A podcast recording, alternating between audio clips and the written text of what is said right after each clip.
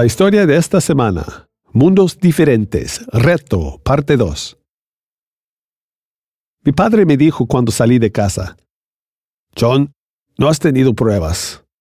Vives en una mansión, pescas en nuestros estanques y cazas en nuestros bosques. Visitantes vienen de lejos y cerca. Conversaciones de buena voluntad se hacen en nuestra mesa. Tu educación es buena. También amas a Dios. Con solo 14 años sales de casa. Te estás preguntando, ¿podré sobrevivir Trinity College y la Universidad de Cambridge? Hijo, no sé la respuesta, pero estarás dos años allá, y antes de que regreses sabrás cómo administrar nuestra hacienda. Estarás en un mundo nuevo. Tendrás presión con las tareas de la escuela, nuevas personas, incluyendo nuevos amigos y tentaciones. Sé que tendrás dificultades, pero no te desvíes de tu meta. Mientras John escribía, recordaba las palabras de su padre. Mi padre tenía razón, estoy a prueba. Me siento nostálgico. No me concentro bien en mis tareas. A veces las tentaciones me abruman. ¿Podré vencer esto? Estoy acostumbrado a leer la Biblia y orar, pero necesito un acercamiento más personal a ti, Dios. Ayúdame. Aquí se espera que todos asistamos a la iglesia de Inglaterra, pero son tan fríos que me enoja. A veces no hay predicadores. Sus sermones no me ayudan a entender a Dios o la Biblia, o cómo resistir las tentaciones. Conozco a algunos estudiantes y profesores puritanos. Ellos declaran, la Iglesia de la Inglaterra tiene que reformarse y volver a la enseñanza de la Biblia. Necesita enseñar el vivir correctamente y ser humilde de corazón.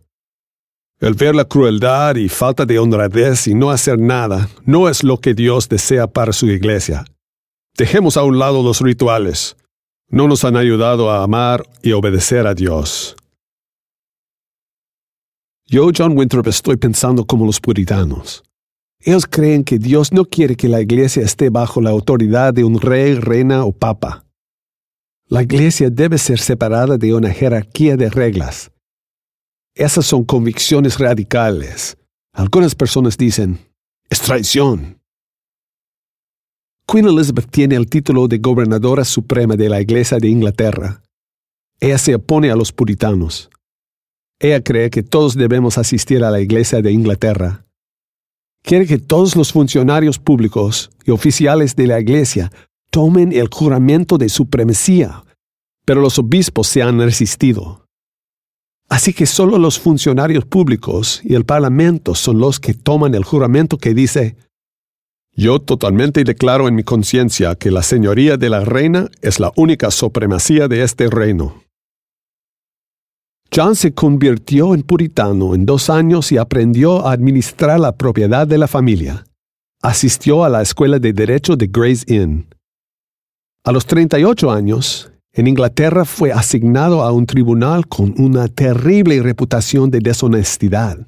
Cuando alguien deja una herencia a una persona joven, la corte se la roba.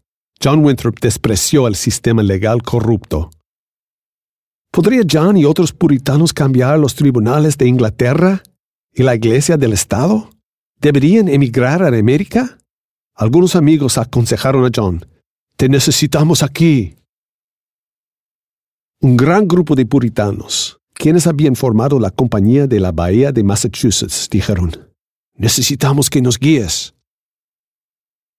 John escribió cuidadosamente una lista de pros y contras que ayudó a muchos puritanos a decidir, iremos a los Estados Unidos.